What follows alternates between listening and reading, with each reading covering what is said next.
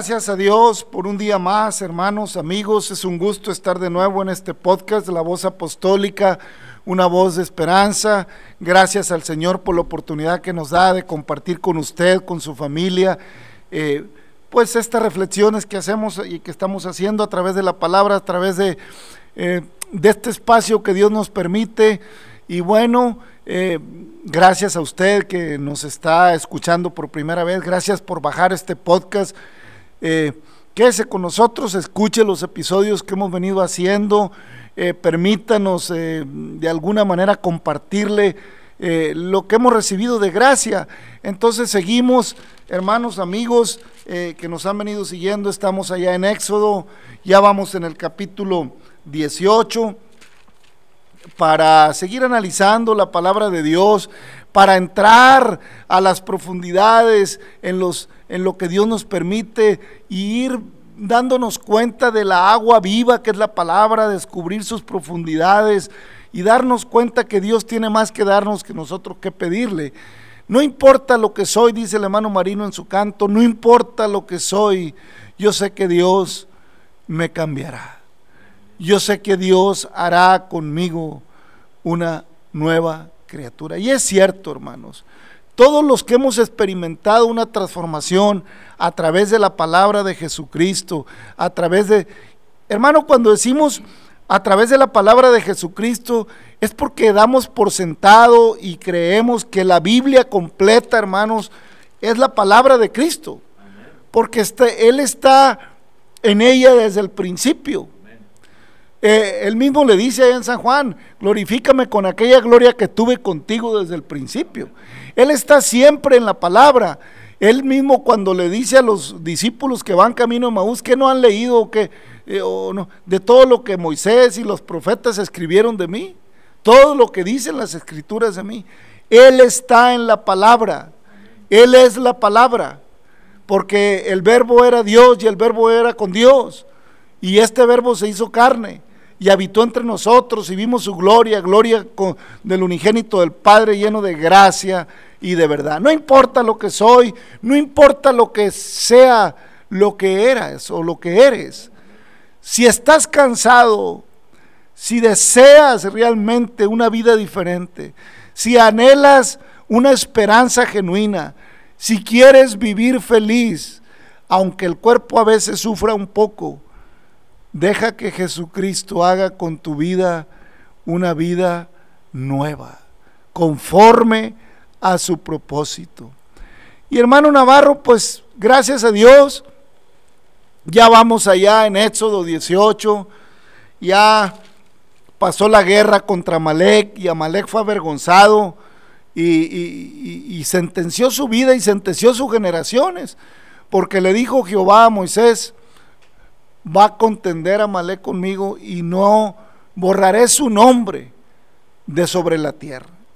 Entonces, eh, pasado esa, esa, situación, pasado eh, esa, eh, pues ese momento en que Israel sufre porque ah, como venía quejándose en el desierto y, y se le viene una guerra encima, pues seguramente los pesimistas todos los quejumbrosos habían pensado hasta aquí llegamos, andaban deseando morirse mejor, que hubiera sido mejor morirse allá en Egipto, que para qué lo sacaban, y se les viene la guerra, yo no sé si siguieron deseando lo mismo, ya cuando la vieron cerquita, porque así es el hombre, hermano Navarro, ay, mejor me pasara esto, mejor fuera aquello que estar, y ya cuando lo ve, así anda muy valentón el ser humano, y cuando tiene ya los respiros apretados y la muerte encima, ya quisiera eh, eh, que Dios descendiera y bueno. Pero hermanos, mejor preparémonos para ese día. Preparémonos para que en aquel día, cuando este cuerpo se debilite, cuando este templo de barro llegue a, a su tiempo cumplido conforme al propósito de Dios, podamos estar firmes y decir, he peleado la buena batalla, he guardado la fe, por lo demás me queda me queda de parado la promesa preciosa de Cristo. Estoy listo porque sé que Él guardará mi depósito para el día precioso de la redención adquirida.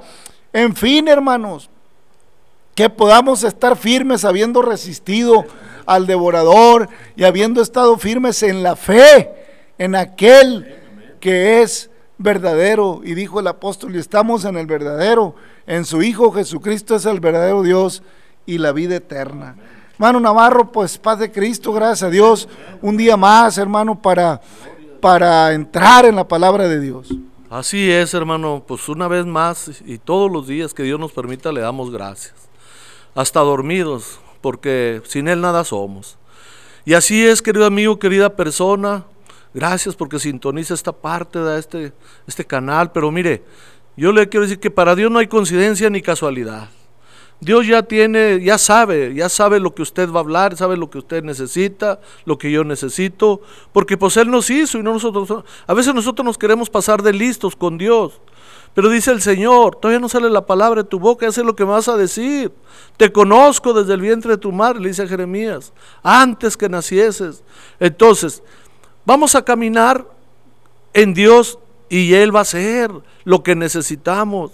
No podemos llevar nuestras cargas a veces. Como dice el hermano, a veces lo logramos y gracias a Dios, pero cuando ya sentimos el agua al cuello, ay Dios, ayúdame, no me dejes. Pero nosotros sabemos que Dios nunca nos ha dejado y nunca nos va a dejar porque Él es fiel. Así es que mire, si nosotros como seres humanos aprendemos, dice el Señor mismo, vengan a mí todos los que estén trabajados y cargados, yo los voy a hacer descansar. Aprendan de mí, o sea, mis cargas las pueden llevar, el yugo es ligero, o sea, ligera su carga. Nosotros sabemos claramente que Él es todopoderoso y que Él puede con todo. A veces pensamos que Dios necesita una manita que, que le ayudemos. No, déjeme decirle que ante Él, pues, pues ¿qué somos? Somos polvo, somos... Pero bendito sea el Dios que nos dio vida, ¿verdad? Y que ahora conocimos y hemos aprendido, ¿verdad? De que si confiamos en Dios y andamos en Dios, Dios va a ir con nosotros. Amén, amén. Así es, hermano Navarro, el Señor camina, el Señor avanza con los que le temen, el Señor atiende la súplica del que le eleva oración con un corazón dispuesto.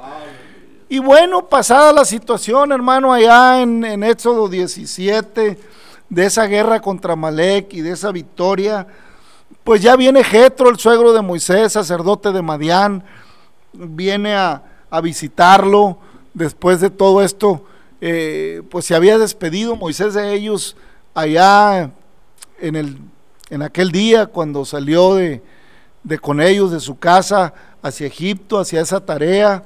Y ahora ya, ya está Moisés caminando hacia Canaán con, con, grandes victorias, pero también con grandes luchas, eh, soportando un pueblo necio, un pueblo que de repente no, no, entiende que, a veces se empecima y, quiere las cosas muy rápido ahí, de que todo esté solucionado. Pero bueno, oyó Jetro en el capítulo 18 de Éxodo, oyó Jetro, sacerdote de Madián, suegro de Moisés, todas las cosas que Dios había hecho con Moisés y con Israel su pueblo, y cómo Jehová había sacado a Israel de Egipto.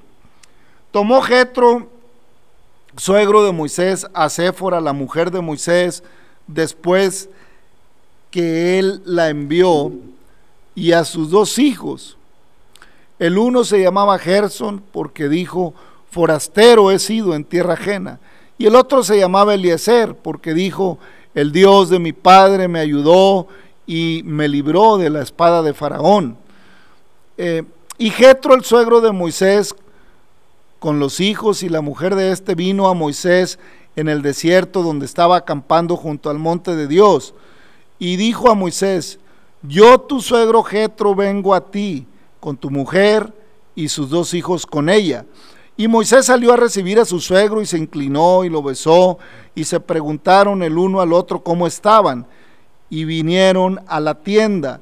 Y Moisés contó a su suegro todas las cosas que Jehová había hecho a, Faraón y a los egipcios por amor de Israel y todo el trabajo que habían pasado en el camino y cómo los había librado Jehová. Y se alegró Jetro de todo el bien que Jehová había hecho a Israel al haberlo liberado de mano de los egipcios. Y Jetro dijo, bendito sea Jehová que os libró de mano de los egipcios y de la mano de Faraón y que libró al pueblo de la mano de los egipcios. Ahora conozco que Jehová es más grande que todos los dioses, porque en lo que se sobrevecieron prevaleció contra ellos. Y tomó Jetro, suegro de Moisés, holocausto y sacrificios para Dios, y vino Aarón y todos los ancianos de Israel para comer con el suegro de Moisés delante de Dios. Amén. Hermano, qué importante es, hermano Navarro, reconocer lo que Dios hace. Qué importante es darse cuenta cuando Dios hace las cosas. Uno de los grandes problemas, hermano Navarro, que hemos vivido a lo largo de la historia de la humanidad es no reconocer la obra de Dios, es no reconocer lo que Dios hace. Viene, viene Getro, Getro realmente eh, todo indica que era de una línea de Abraham también y, que también en alguna manera reconocía y, era de una línea eh, de la segunda línea de Abraham.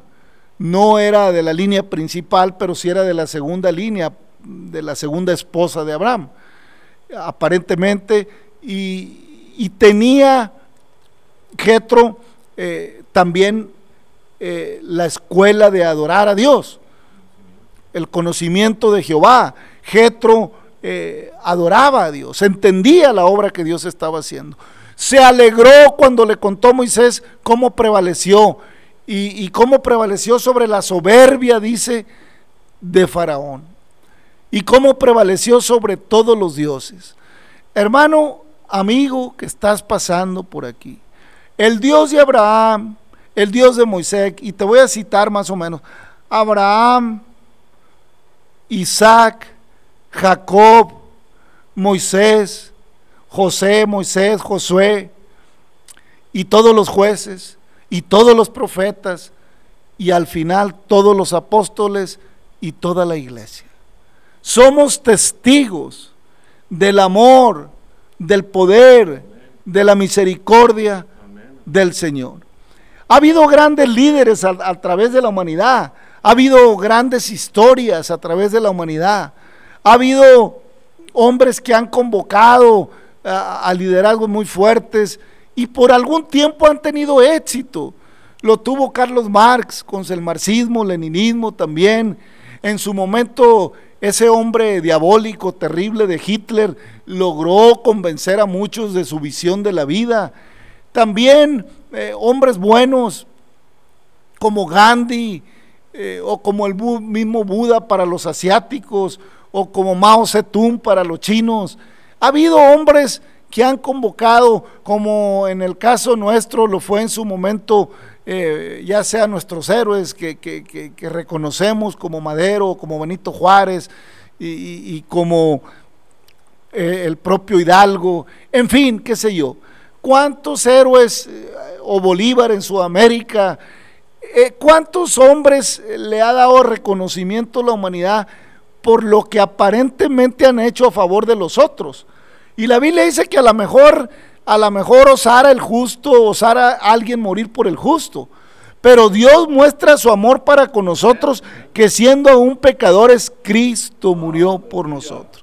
Entonces Jetro se alegra, se alegra de ver cómo Dios se manifestó eh, cuando le está contando Moisés eh, todo lo que hizo el Señor y se alegró Jetro de todo el bien que Jehová, Jehová había hecho a Israel al haberlo librado de mano de los egipcios.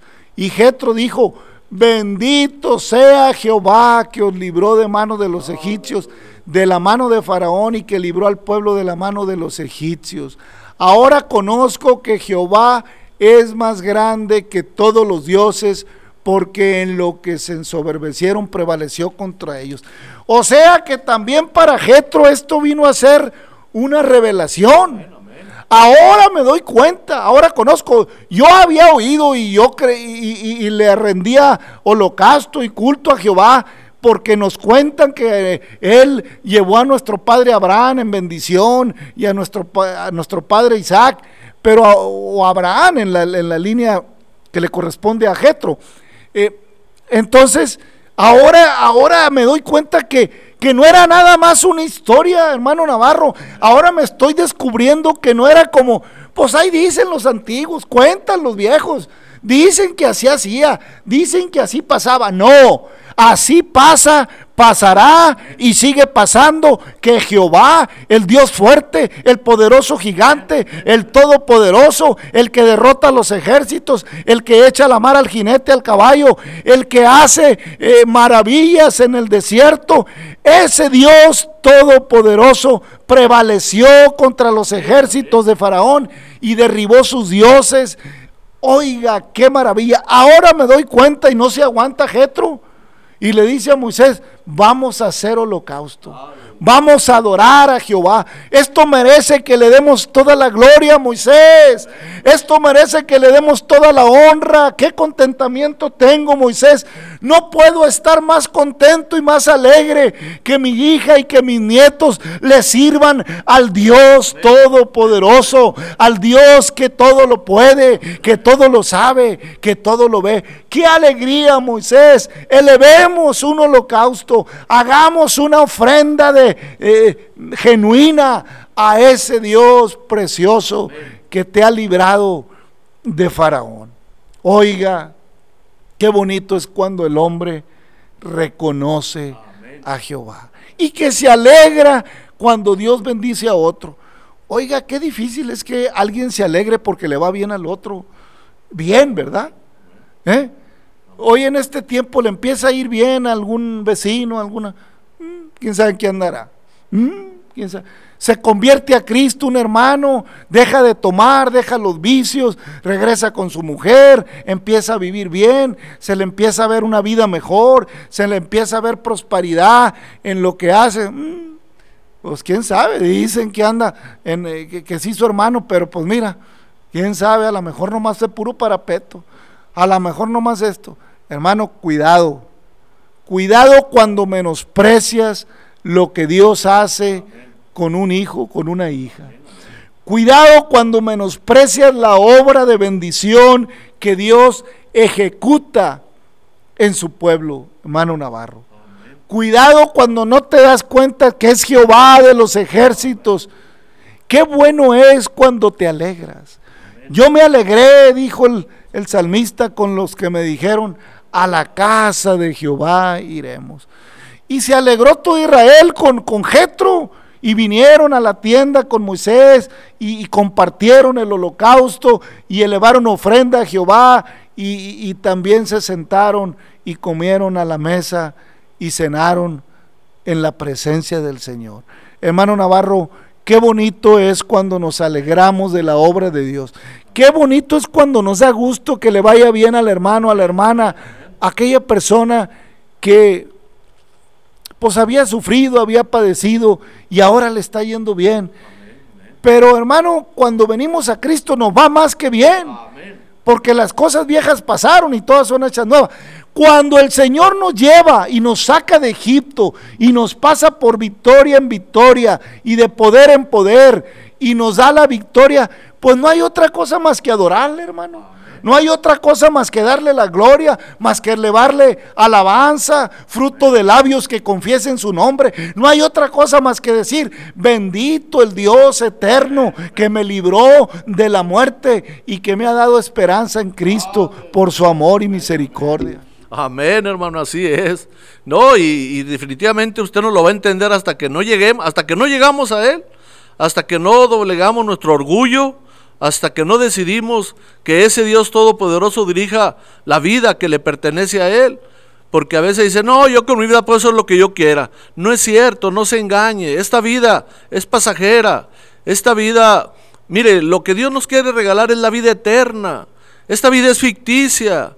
O sea, esta se pasa.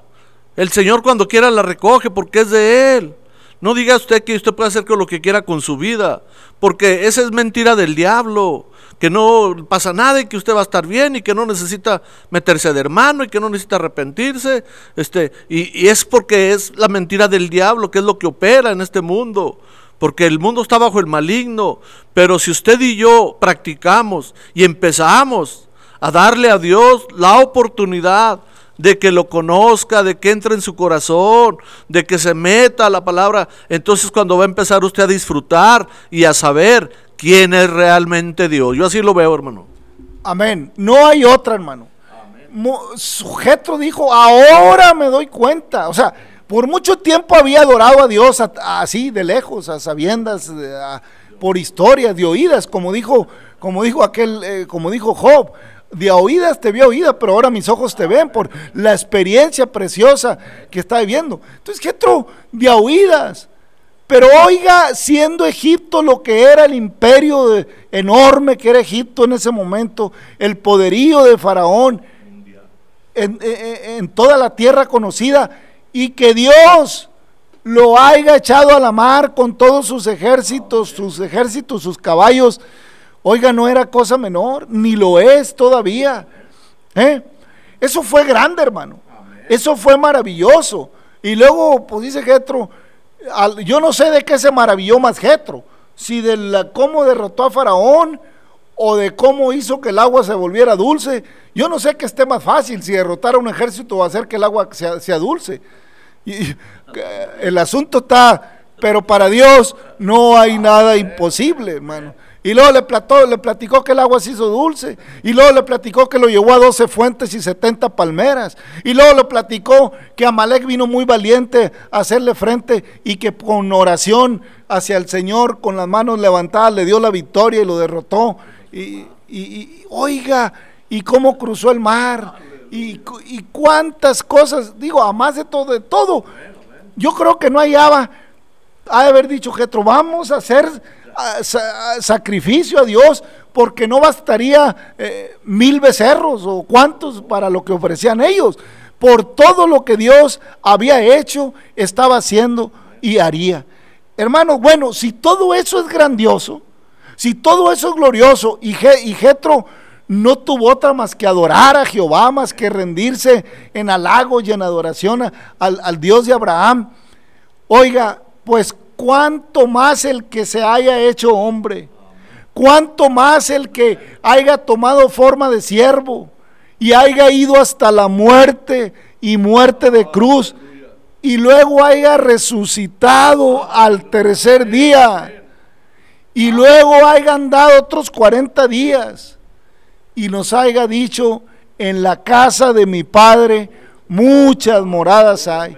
Si así no fuera yo lo hubiera dicho, Voy pues a preparar lugar para vosotros, para que donde yo esté, vosotros también estéis. Yo creo que el Espíritu Santo le hubiera dicho, Jetro, eso no es nada.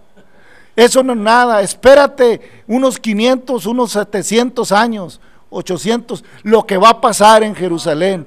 Espérate, Jetro, lo que voy a hacer allá en Jerusalén. ¿Cómo voy a llegar manso, sencillo y voy a entrar a Jerusalén en un pollino hijo de asna y me van a menospreciar y me van a ver sin aprecio? Tú reconoces que mi gloria y qué bueno, y qué bueno, pero voy a entrar y me van a menospreciar y no me van a reconocer. Sin embargo, voy a ir y voy a vencer a la misma muerte en mi Hijo amado eh, me voy a humanar en mi Hijo y voy a vencer a la muerte y en Él voy a llevar el pecado del mundo para que todo aquel que en Él cree no se pierda y tenga la vida eterna. No has visto nada, Jetro. Todavía no has visto nada. Lo de Faraón y lo de Egipto y las plagas no es nada con lo que yo haré en Jerusalén en el día señalado. Estoy parafraseando, estoy imaginando. Eso no lo vio Jetro, pero lo vivo usted y lo vi yo y lo veo y lo vemos todos los que leemos esta palabra hermosa. ¿Cuál es tu posición, amigo? ¿Cuál es tu posición, familia? ¿Cuál es tu reacción ante los eventos, ante las maravillas que ha hecho Dios. ¿Por cuál de todas te vas a ir? ¿O le vas a dudar? ¿Le vas a dudar? todavía no te convences. ¿Qué posición va a tomar tu vida respecto al Dios de Israel? ¿Qué posición tiene tu vida?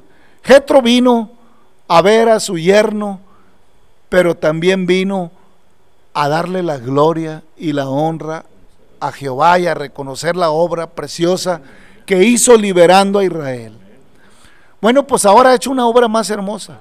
No nomás ha liberado a Israel. A través de su muerte y resurrección le ha dado la esperanza al mundo. Porque Dios ha enviado a su Hijo al mundo para que todo aquel que en él cree no se pierda, mas tenga la vida eterna. Porque no condenó Dios al mundo, sino que ha enviado a su Hijo. Ha enviado en forma de siervo, humilde y sencillo. ¿No te maravilla a ti esa obra? ¿Qué piensas de esa obra, familia, amigo? ¿Qué piensas de esa obra que ha hecho Dios? ¿O, o no la quieres creer? ¿O le vas a averiguar? ¿Le vas a estudiar a ver qué, qué, a ver qué escriben los hombres mentirosos? Tú vas a estudiar por ahí a ver qué escribió el historiador tal, o los contrarios, los amalecitas. A ver qué escribían algún que otro amalecita en sentido figurado, te lo digo. A ver qué escribieron los, los, los de Amalek. Los de Amalek van a decir que, que, no, que ellos le ganaron a Israel. Nomás que se regresaron porque, eh, porque lo iban a esperar más adelante. Los de Amalek, quién sabe. Digo, los que vivieron después, porque los que estaban ahí murieron y luego le siguieron haciendo la guerra, ya lo iremos viendo más adelante. No, no, no, no nos vamos a comer toda la Biblia, ni aunque queramos. Estamos comiendo palabra de Dios, pan que descendió del cielo, gloria a Dios. Estamos comiendo pan del cielo, hermano Navarro, aleluya. Jetro se rindió ante la misericordia y, y la presencia. Yo no sé cómo estés tú. Yo no sé si te quieres parecer a Jetro o te quieres parecer a Malek o te quieres parecer a, Faraón, o te quieres parecer a, los cobardes que venían ahí en el pueblo renegando, o te quieres parecer a Moisés o a Josué. Yo no sé a quién te quieras parecer. ¿eh? Pero a Cristo no le interesa a quién te quieras parecer. A Cristo le interesa que lo veas con aprecio, que esa hermosura en Él, que mires en Él tu redención, que mires en Él tu la misericordia de Dios, que te des cuenta cuánto te ha amado, que de tal manera te amó que no estimó el ser igual a Dios como cosa que aferrarse. A Cristo le interesa que le reconozcas que pagó el precio por ti y te arrepientas.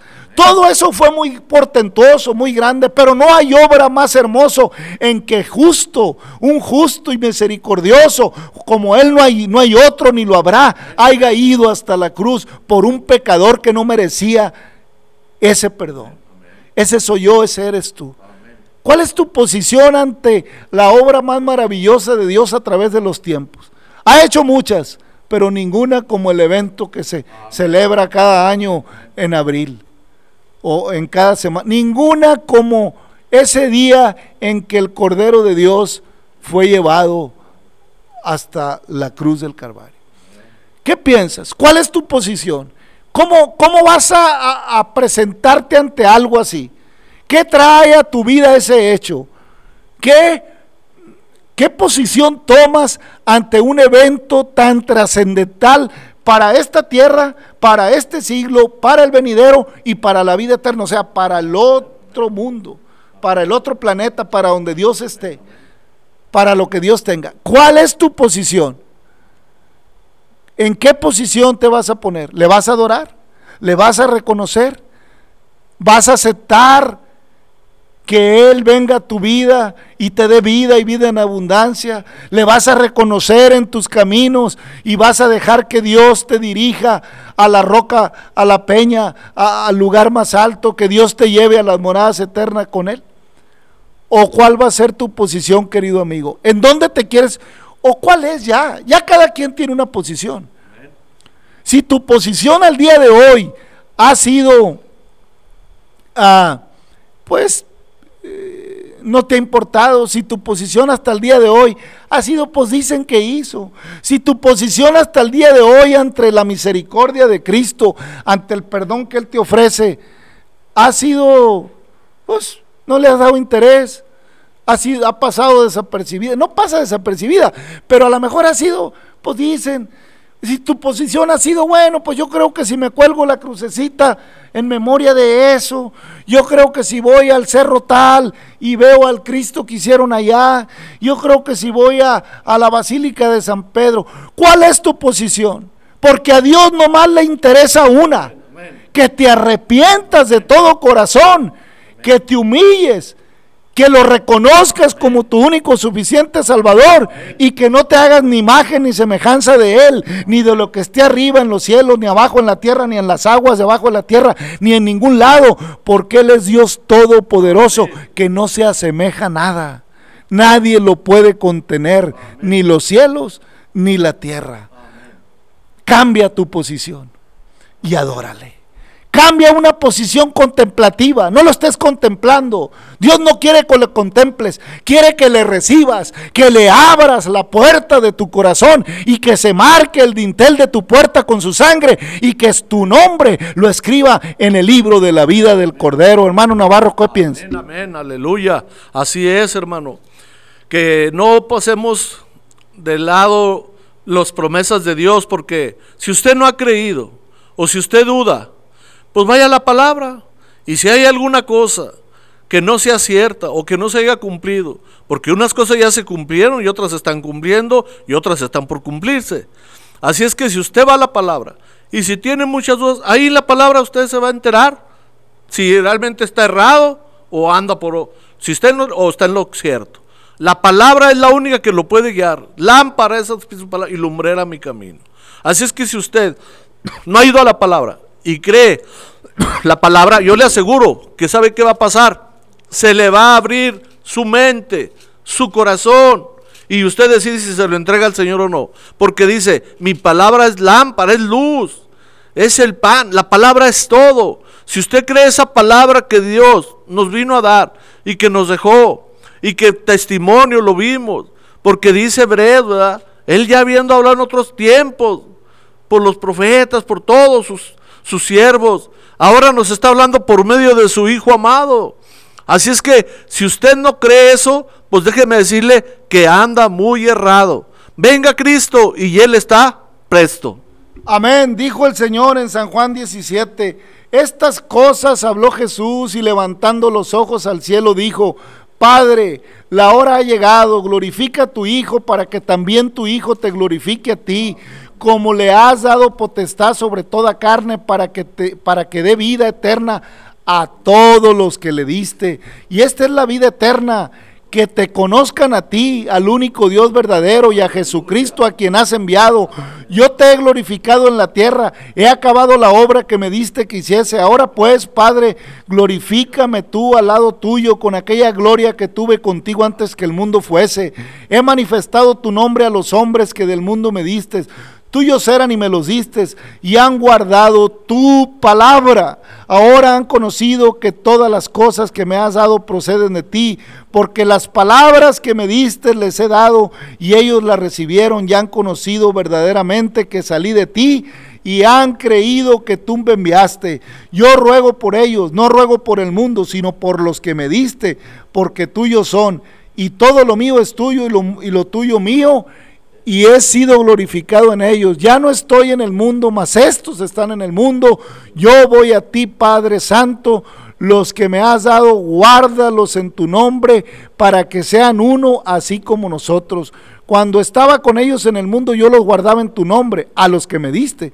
Yo los guardé y ninguno de ellos se perdió, sino el hijo de perdición, para que la escritura se cumpliese. Pero ahora voy a ti y hablo esto en el mundo para que tengan mi gozo cumplido en sí mismo. Yo les he dado tu palabra y el mundo los aborreció porque no son del mundo como tampoco yo soy del mundo. No ruego que los quites del mundo, sino que los guardes del mal. No son del mundo como tampoco yo soy del mundo. Santifícalos en tu verdad tu palabra es verdad. Palabra de Dios, mi hermano, mi amigo. San Juan capítulo 17. No lea nomás el 17, lea todo San Juan. Y lea toda la Biblia. Padre, en el nombre de Jesucristo te damos gracias por la palabra que nos das, por la oportunidad que nos das de llegar a por este medio a cada persona, a cada mujer, hombre que nos escucha. Bendice a todo ser que nos escucha, Señor. En el nombre de Jesucristo, bendice a toda hermana, hermano, amigo, persona, Señor, que decide escuchar este podcast. Concédele, Señor, llegar al entendimiento y reconocer tu obra y tu misericordia para que te adore, para que te sirva y que tú lo guardes como guardas a los que tú rescatas en el nombre de Jesucristo. Dios les bendiga familia, hasta la próxima.